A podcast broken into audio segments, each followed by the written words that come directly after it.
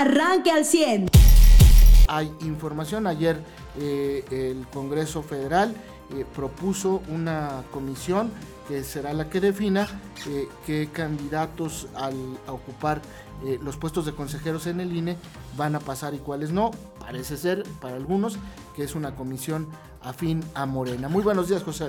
Muy buenos días a todos. Pues sí, abrigarnos en este frente frío.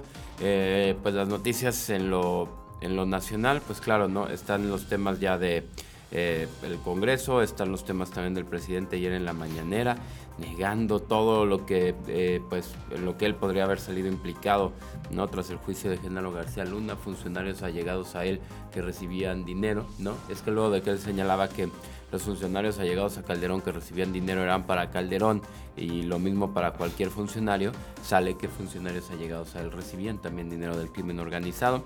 Y está hablando de querer demandar por el daño moral eh, que recibe el presidente, pues mejor no que tus funcionarios no reciban dinero del narco, ¿no? Creo que es eh, lo mejor.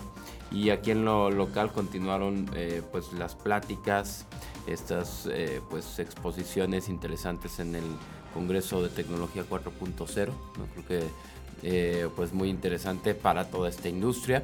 Eh, siguieron, bueno, hubo poca actividad política, hay que decirlo, más enfocada a Torreón, una reunión interesante que tiene el gobernador con personal de, de Costco para que abran su segunda tienda aquí en Coahuila, que sería en Torreón, allá para los laguneros, que bueno que sea también un, un mercado, eh, vaya, para para o, sea calificado como buen mercado también para estas eh, los estudios que hacen estas empresas.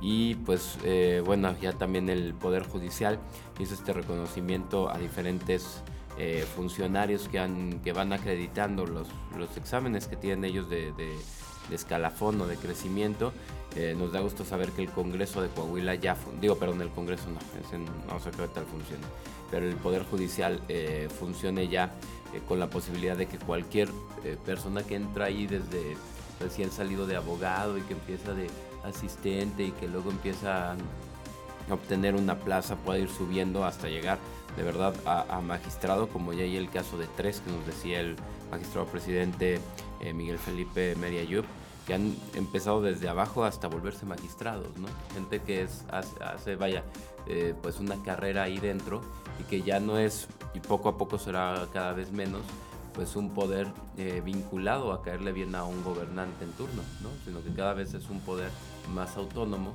que es lo que busca o lo que aspira cualquier eh, ciudadanía, tener un poder judicial autónomo. Digo, no, no quiere decir que no se pueda llevar bien con los otros poderes, pero que no esté completamente designado ¿no? por los otros poderes o por partidos políticos. Muy bien, pues vamos a ver qué es lo que pasa el día de hoy en la conferencia matutina. Eh, eh, respecto a estos señalamientos sobre el cónsul eh, honorario, si le llaman.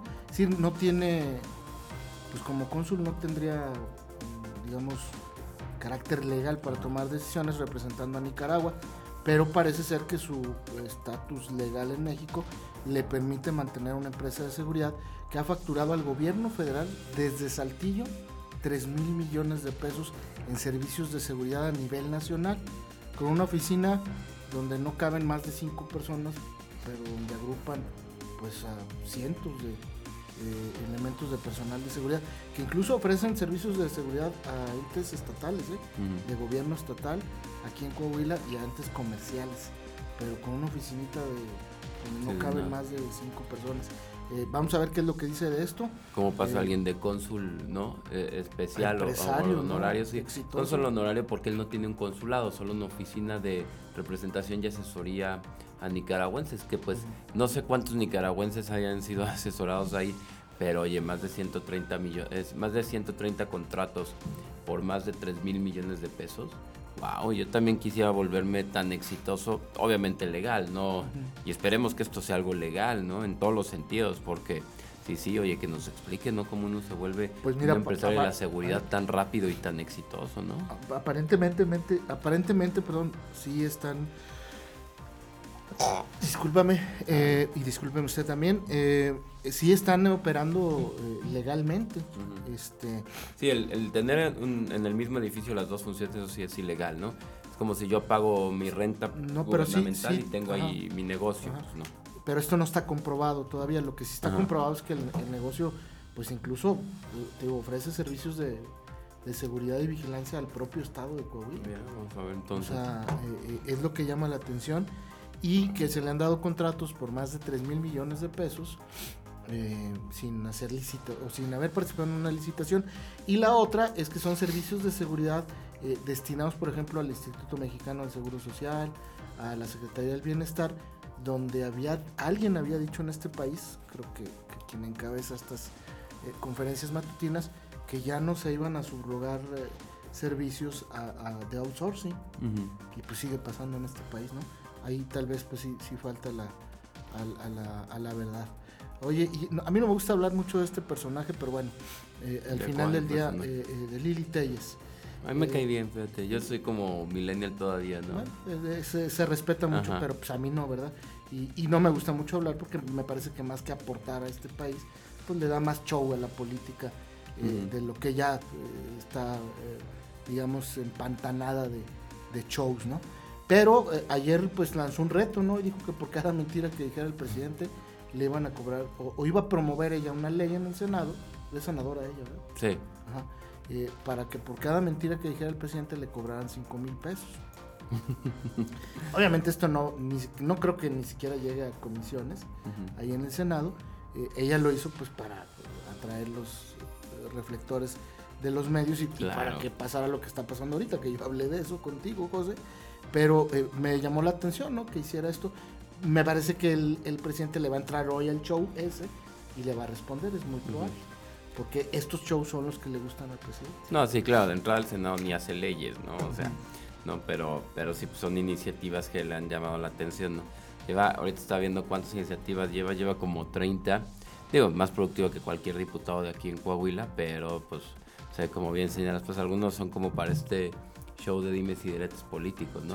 Que eso es un reflejo, aquí va a pasar, ¿eh? En el Congreso de aquí, la siguiente sesión de, de, Cabello, como no han tenido plenaria los del PRI, es decir, no se han reunido a ver qué van a presentar y qué van a hacer, porque, pues, no sé, les ha valido gorro o poco les interesa en el Congreso, el resultado va a ser eso también aquí en lo local. Lo que va a lucir va a ser más los golpeteos políticos que se den, obviamente al gobernador y al candidato de, de la coalición, eh, van a ser más eso que las iniciativas. Porque no han planeado un periodo. Eso es, lo, eso es el resultado también de legislatura. O sea, no solo de Lili Telles. Lili Telles le sacó ventaja, ¿no? Pero el, vaya, el, análisis completo que entendemos rápido es que como no hay iniciativas interesantes por parte de los diputados, lo que luce es eso, el pleito, ¿no?